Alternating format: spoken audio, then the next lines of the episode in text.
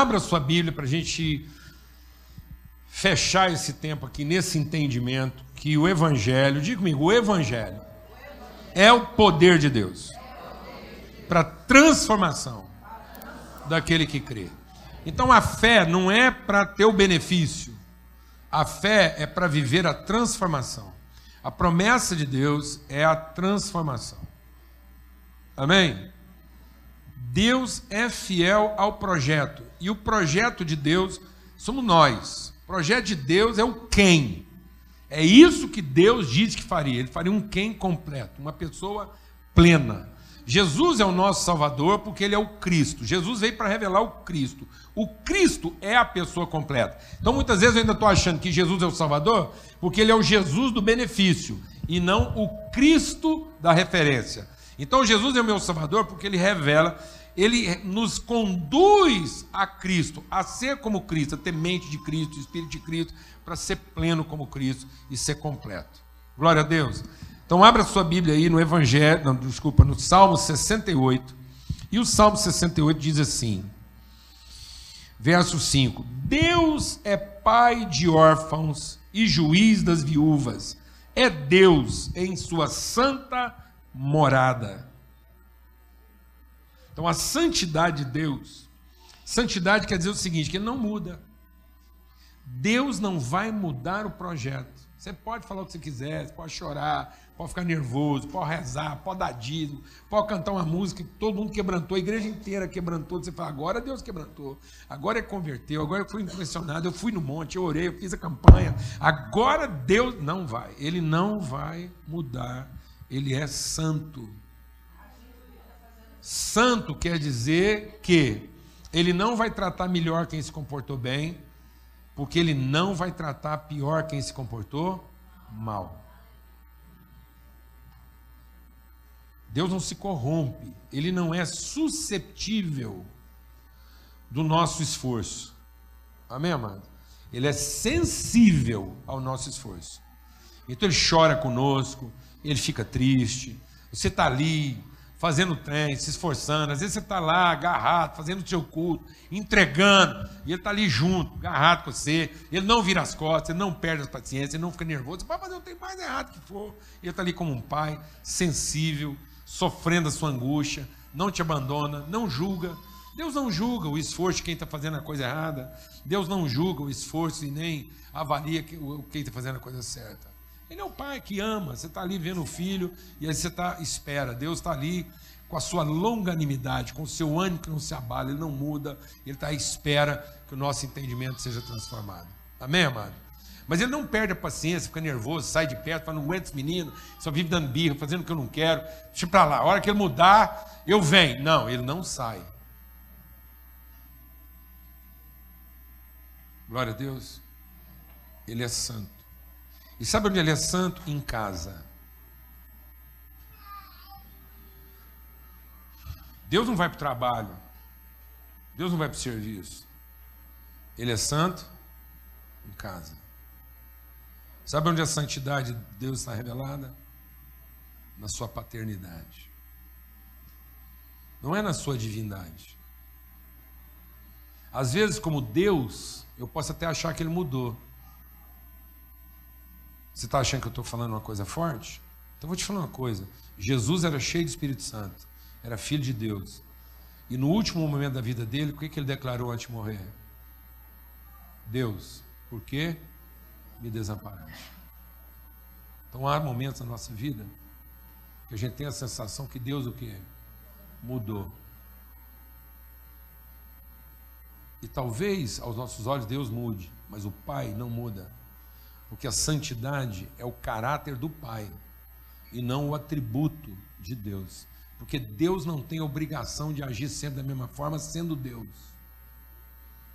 Mas Ele impôs a Ele mesmo o compromisso do amor sendo pai.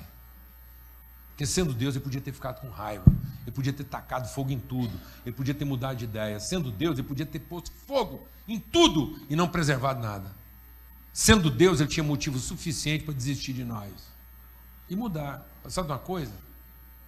Mudei, não quero mais esse povo não. Sabe por que ele não mudou?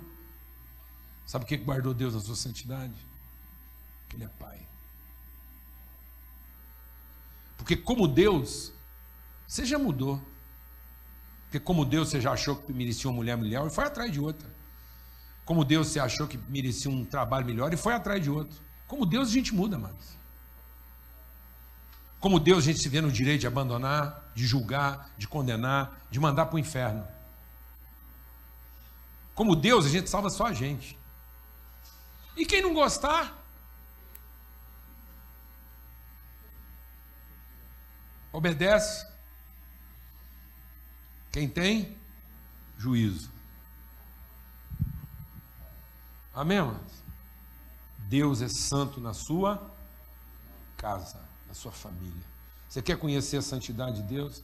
Você quer conhecer onde é que Deus não muda? Ele não muda como Pai.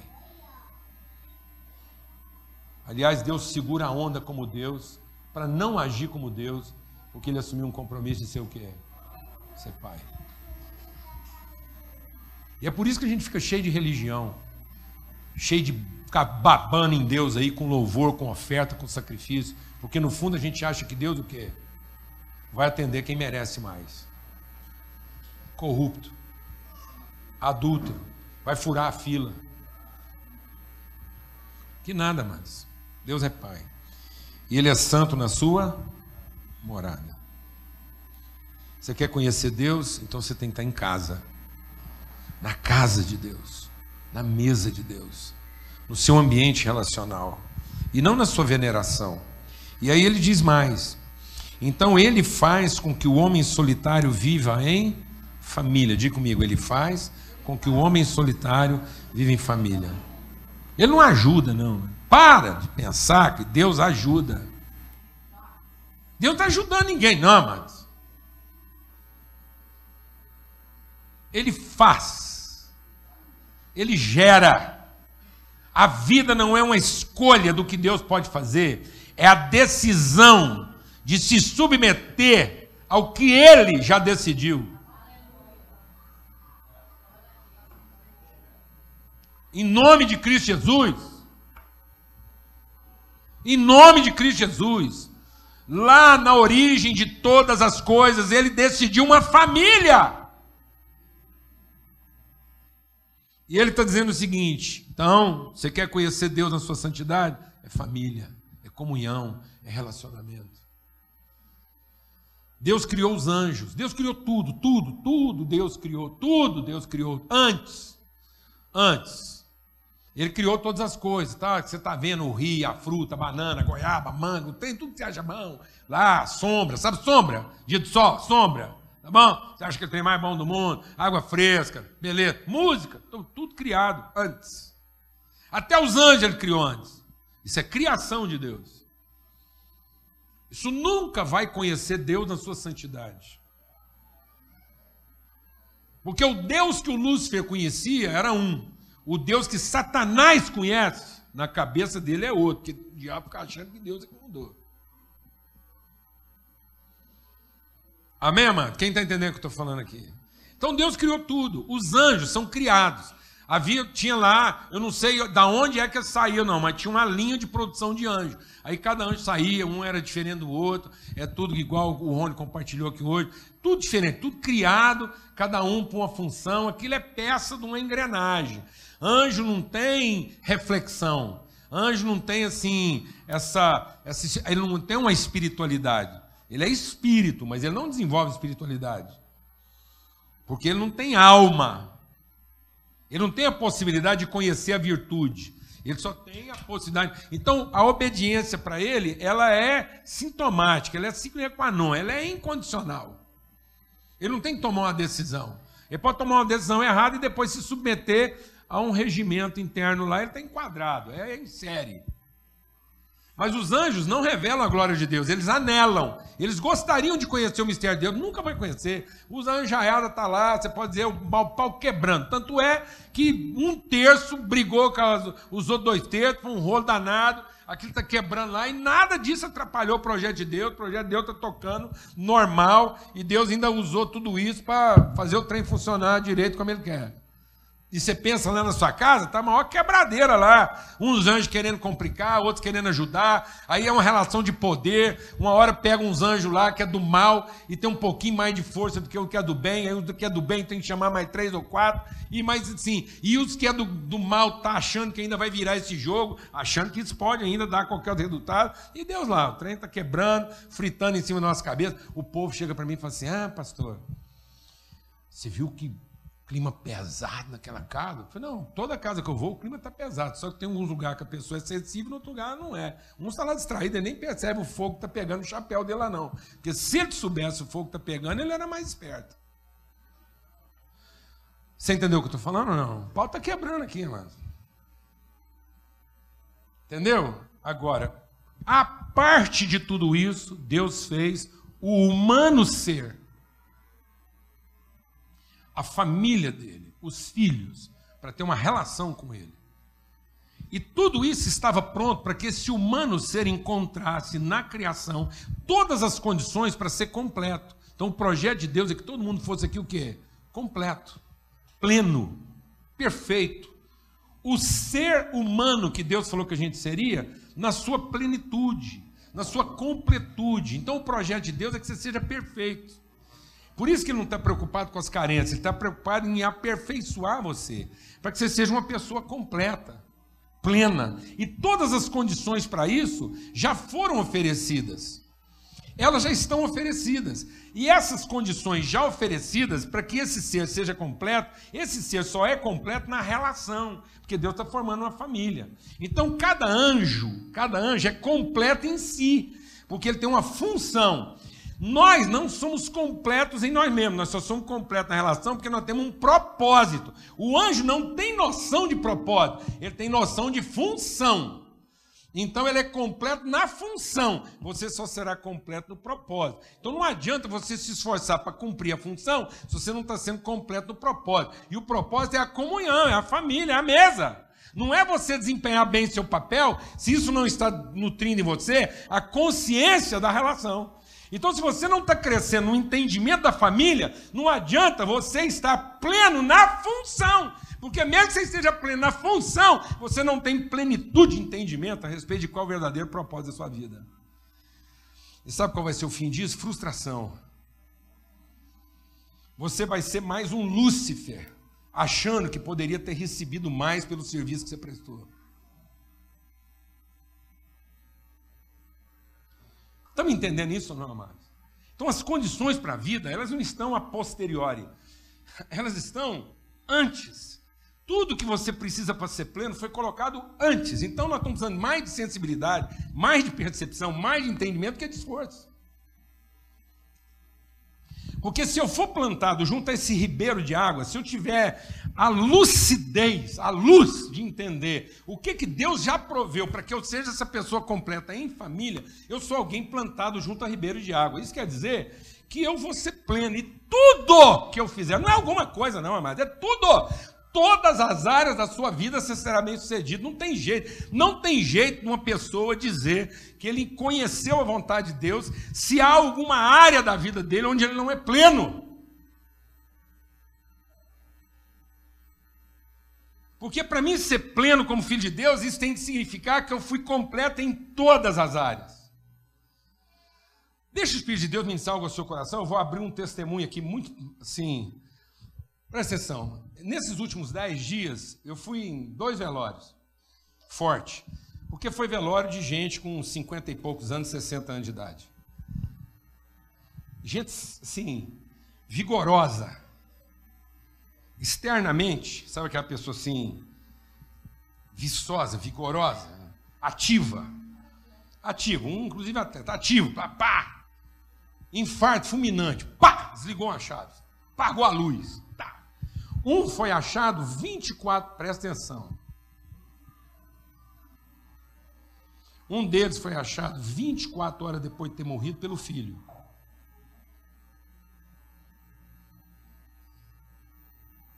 Já em estado assim, complicado. Você imagina a cena. O grau de solidão. Aí, o que, você mais escuta no velório desse? morreu cedo. Deixa o de Deus te curar aqui essa manhã. Não existe isso. Não existe morrer cedo. Porque também não existe morrer tarde. Ninguém vive muito ou pouco. Ou a pessoa vive bem ou mal. Não existe morrer cedo. Existe morrer completo ou incompleto. Existe alcançar um propósito ou não alcançar propósito algum. E quase lá é morrer sem ter alcançado. Então, vou te explicar. A Lana enterrou um filho de três anos de idade. Três anos de idade. John Lennon, um coco. Coco. Pensa o menino. Um dia nós vamos trazer uma foto do John Lennon aqui, tá bom, bem? Porque às vezes a gente fala isso, o povo não entende. Coco, liso, esperto, ativo, brilho nos olhos, resposta rápida. Lá na frente, três anos de idade. Zero diagnóstico. Sexta-feira, 5 horas da tarde. Calçada de casa. Calçada de casa, com tia, menino brincando. Sabe o que tem no interior? Põe as cadeiras na calçada, o que tem ali? Quer a conversaiada, menina ali no chão. Um chevetinho. A 10, 15 por hora não aguentou fazer uma curva numa avenida dupla. Uma mulher semi-embriagada, cinco horas da tarde. Fez a curva, não aguentou fazer a curva, o chevetinho foi que trem. Pá, deu uma subidinha na calçada, a ponta do para-choque bateu na fronte do John Lennon. O John Lennon estava a 300, 400 metros, um dos maiores hospitais da cidade. Menos de cinco minutos a pé. Chegou morto.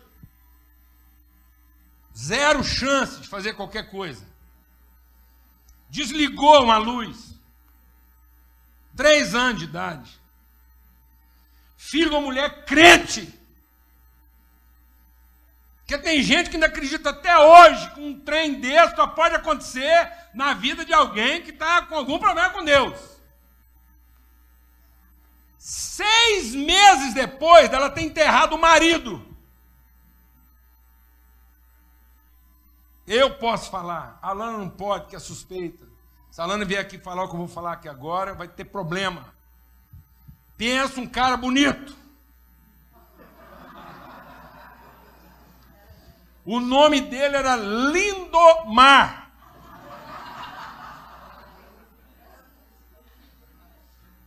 Amigo de todo mundo. Não comia o pão da preguiça. Podia andar de camisa aberta, não precisava usar camisa larga, não. Podia usar ela estreitinha, aberta. Trabalhador. Irmão da família morreu fazendo o que gostava, foi fazer uma manobra de moto no centro da cidade, não estava na estrada dando pau, não. Quantas vezes o Lindomar foi de Uberlândia a Centralina, 110 quilômetros de distância, a 140 por hora, deitado em cima de uma Kawasaki mil, e a louca da mulher dele atrás, noutra Kawasaki, fazendo a mesma proeza. Zero acidente. Num domingo de tarde. Alana em casa, com John Lennon. Ninguém, ele apagou. Entendeu? E tem gente que acredita que dois raios não pode cair no mesmo lugar. Então, para a mulher que tinha acabado de entregar o marido, ninguém imaginava que o filho dela podia morrer com três anos de idade, sem diagnóstico nenhum, seis, seis meses depois. Agora me faz um favor mexe nessa história. Fala para mim, Palana, que o John Lennon morreu cedo. Porque tinha três anos de idade. Fala para mim. Vem falar para mim, Palana, para nossa casa, que o John Lennon morreu cedo. E nós não estaríamos aqui. E você tem que riscar do mapa o Paulo Neto, a vida do Paulo Neto, da Wanda, da Sara, da Lídia, da Isabel, do Vitor, da Ana Vitória e da mais recente Doce Valentina e todo mais você puder pensar que esteja relacionado. E vocês não estariam diante dessa mulher com essa história, com essa carga e com essa vontade de amar, de cuidar e de ser bênção na vida das pessoas. Mexe nessa história. Quem aqui tem autoridade para dizer que foi cedo ou tarde? Deus é Pai. Deus é Pai. E é assim que ele pode ser conhecido. E como Pai, ele é santo. Ele está formando pessoas. Ele não está distribuindo benefícios. O projeto de Deus não era ter um latifúndio. O projeto de Deus não era ser o maior Deus. A hora que ele sentasse numa roda de Deus para tomar uma cerveja às seis horas da tarde, porque eu não, nem quero saber o que você pensa tomar cerveja. Um Deus podia tomar. Ele é Deus, não tem que dar satisfação para ninguém, ele toma o que ele quiser. Aí você acha que Deus fez tudo para de sexta-feira sentar numa roda de Deus lá e todo mundo ficar contando as proezas dele lá? E aí ele deixar para falar no fim, a hora que ele contar essas proezas tudo, e falar assim: não, realmente o senhor é mais Deus do que todos os deuses. Então, eu vou te falar uma coisa para você, amado. Um Deus que se presta a sentar numa roda dessa para ficar disputando divindade, para depois saber, no fim da conversa, qual Deus é mais Deus, nenhum deles é Deus. Entendeu não? Porque para ser Deus mesmo bastava ser o pescador que eu contei aqui para o Enzo. O cara chegou para os amigos deles e falou assim: gente, você sabe o que vai acontecer essa semana? Peguei um pintar de 30 quilos com anzol olho de mosquito. Sabe o que é anzol olho de mosquito? Não, anzol olho de mosquito é um anzolzinho desse tamanhozinho que presta só para pescar lambari. Lambari! Aí o cara falou que estava pescando de tarde, varinha, bambu lá, varinha, pescando lambari, matando um lambari atrás do outro. De repente, veio um lambari, montou um pintado, 30 quilos no anzol dele, pá, estica a vara, pega linha, arrebenta, pá. Duas horas depois ele arrancou o pintado. O cara falou: Você não tem vergonha de falar um trem desse, não? Que você arrancou um pintado com anzol. Oi de mosquito? Ele falou: Não, é porque o anzol pegou na cara dele. É isso, viu, amados? Se fosse uma disputa de Deus, ele dava ter um anzol grande, era só ele enfiar ele na sua cara. Que todo mundo vem pianinho. Então Deus não se presta esse tipo de conversa, não, amados. Porque ele está o tempo todo ocupado em ser o quê? E não em provar que é Deus. Amém. Ele está preocupado em formar uma família. E não em fazer valer a divindade dele para os seus devotos. Então é isso. E aí você está achando que ele queria ter um latifúndio, um punhado de empregado, patrimônio, você conseguir contar quantas cabeças de gado ele tem?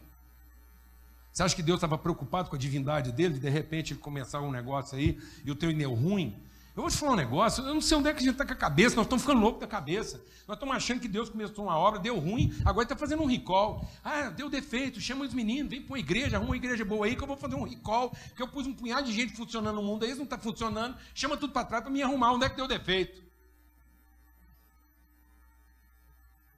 Você acha que isso tudo aqui é questão de arrumar uma máquina que deu defeito no meio do caminho e Deus não sabia o que estava fazendo? de pôr no mundo tanta gente fragilizada que dependendo do lado que bate da perda total? Então deixa eu explicar uma coisa, porque é assim. É assim. É para que a nossa natureza seja formada na relação, na medida em que nós compartilhamos as virtudes que Deus já deu para nós. E não que a gente desenvolva esse de patrimônio, de garantia de posse, de forma solitária isolada. É porque o homem de Deus, o filho de Deus, só se forma na relação, cuidando uns dos outros. E Deus não está interessado quanto de recursos cada um tem, Deus está interessado em formar em nós o mesmo espírito que ele tem. Que ele nunca fez prestação de conta. Ele nunca fez relator de patrimônio. Ele nunca fez relatório de gestão. Então não é essa a questão. A questão não é mérito, não é direito. Agora o que a gente fez? O nosso medo da vida, nosso medo das pessoas, fez com que a gente transformasse tudo em quê? Em posse. Em a gente pensar aqui que a garantia do que eu tenho vai também garantir o que eu vou me tornar. Por isso que o amor ao dinheiro é o mal. O grande mal é esse apego. E hoje não é mais nem o dinheiro, não. É, é o que ele representa, porque hoje o que está, o que é a, a, o, o, a raiz de todos os males não é o amor ao dinheiro, é o amor ao crédito. Porque agora é uma relação de crédito e débito. Porque não interessa o tanto de dinheiro que você tem, que você não tem crédito. E ou se todo o dinheiro que você possui é débito. Então agora é o direito de quem tem o crédito sobre a desgraça de quem tem o débito. Uma vez estabelecida uma relação de crédito e débito, a vida está garantida. E é isso que nós estamos formando em torno das nossas mesas. Pessoas preocupadas com o futuro, porque 100% do nosso tempo está inculcar na vida das pessoas que elas são herdeiras de uma atividade, elas são herdeiras de uma função e não de um espírito. Não estamos emprestando a nossa prosperidade para desenvolver as pessoas nas suas características, na sua vocação. Temos medo da vocação da pessoa. Não sabemos honrar as características de cada um. Ainda temos capacidade de falar, mexe com isso não, meninos, vai dar nada. Quem mexeu com isso aí virou nada. Em vez de ensinar que ele encontrou um povo, uma família, que tem as condições de formar uma pessoa naquele ambiente, naquela vocação, e que seja exemplo, inspiração para outros. De modo que não há mais quem inspire, só há quem desperta inveja. As pessoas hoje não se inspiram, invejam. Invejam estar onde os outros estão, ter os que os outros têm, vestir o que os outros vestem, comer os que os outros comem, ser bonito igual os outros são. Não dá conta nem de ser feio, sem invejar a beleza do outro. Meu Deus! Isso é loucura! Não há inspiração de família, de comunhão. Há cobiça, medo, garantias que não se cumprem. Vou te dar um dado, uma informação. Isso aqui é para te alegrar, mano. Tudo isso que nós estamos compartilhando é para trazer alegria para a sua vida, libertação. Saber que Deus está dizendo aqui, ó. Ele faz o homem solitário viver em família porque ele tira os cativeiros para a prosperidade. Ele liberta você da escravidão, das suas cobiças, das suas inseguranças, liberta você da insegurança dos seus medos, para que você seja verdadeiramente próspero, para que você seja uma inspiração de vida, para que todo mundo olhe para você e não cobice o que você tem. Não cobice o que você parece ser mas se inspire em quem você é. Encontre uma família, encontre um povo, através de você encontre uma relação, não viva mais sozinho. Para que os nossos filhos encontrem isso, é isso que nós queremos garantir no futuro dos nossos filhos. Eu trabalho o dia inteiro para ter certeza que na nossa ausência nossos filhos vão ter, sabe o quê? Família! Irmãos e irmãs, vão ter mesa para sentar. Quer nem saber quem é que vai pagar a conta disso, se vai ser ele, se vai ser o outro, vai ser eu. Interessa. Ou interessa? Interessa quem está pagando a conta? Ela vai ser apresentada depois? Então não interessa. Afinal, é um privilégio. Poder o quê? Glória a Deus, amados. Ou não é? Ou não é? Aí ele diz assim: só os rebeldes habitam em terra estéril.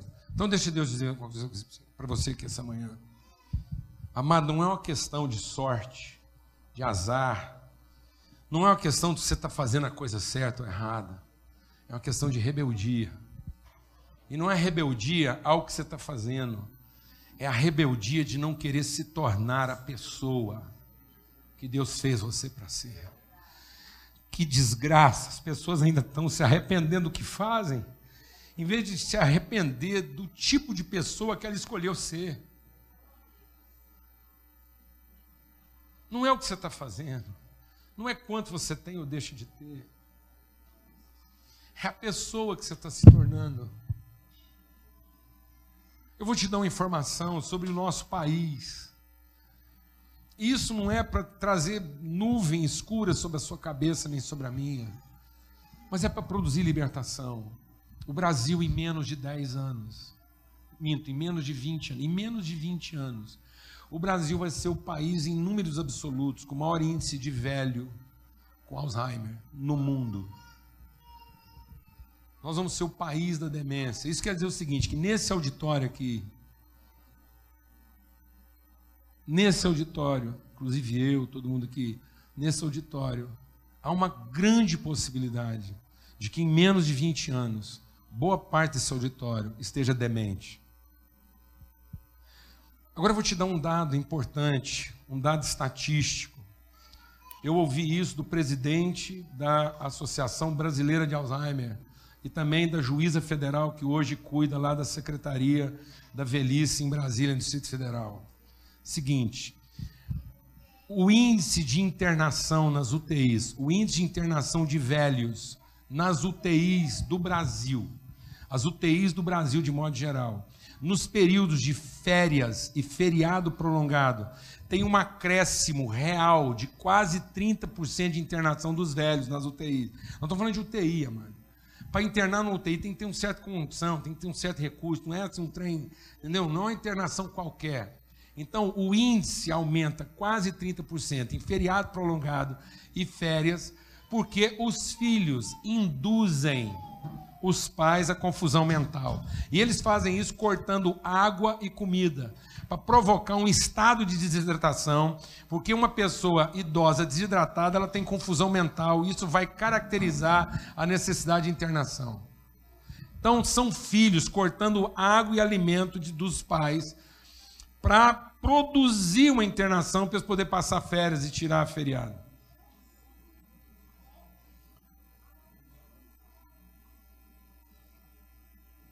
Então, vou te falar uma coisa.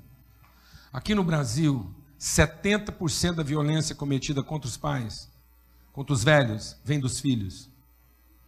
No mapa de violência contra os velhos no país, 70% vem dos filhos. Menos de 5% vem do cuidador contratado.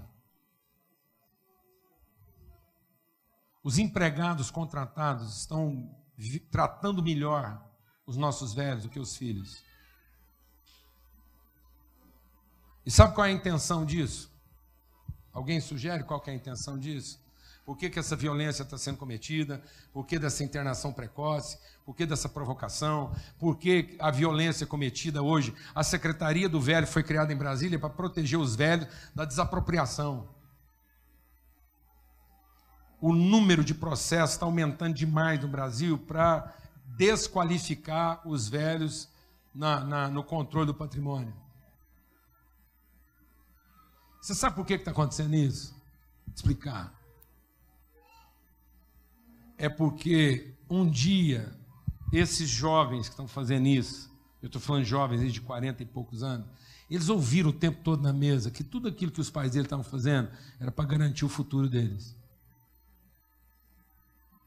que eles não tinham tempo para família, não tinham tempo para relação, não tinham tempo para escutar história, nem para contar história, porque eles estavam lá garantindo o patrimônio, porque o patrimônio ia garantir o futuro deles. Então é o seguinte: essa juventude toda que está internando os pais, cortando água, cortando comida, entrando em juízo para dizer que eles são loucos, que eles não têm condição de tocar o patrimônio, eles só estão honrando a fé dos seus pais.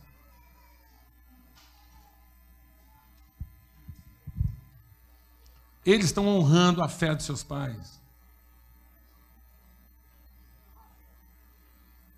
E nós estamos gastando uma baba de dinheiro para um cara de oitenta e tantos durar mais dez. Esses dias me pediram oração para Deus curar um homem de 92 anos. A filha dele me ligou e falou: Pastor, pelo amor de Deus, não ora não.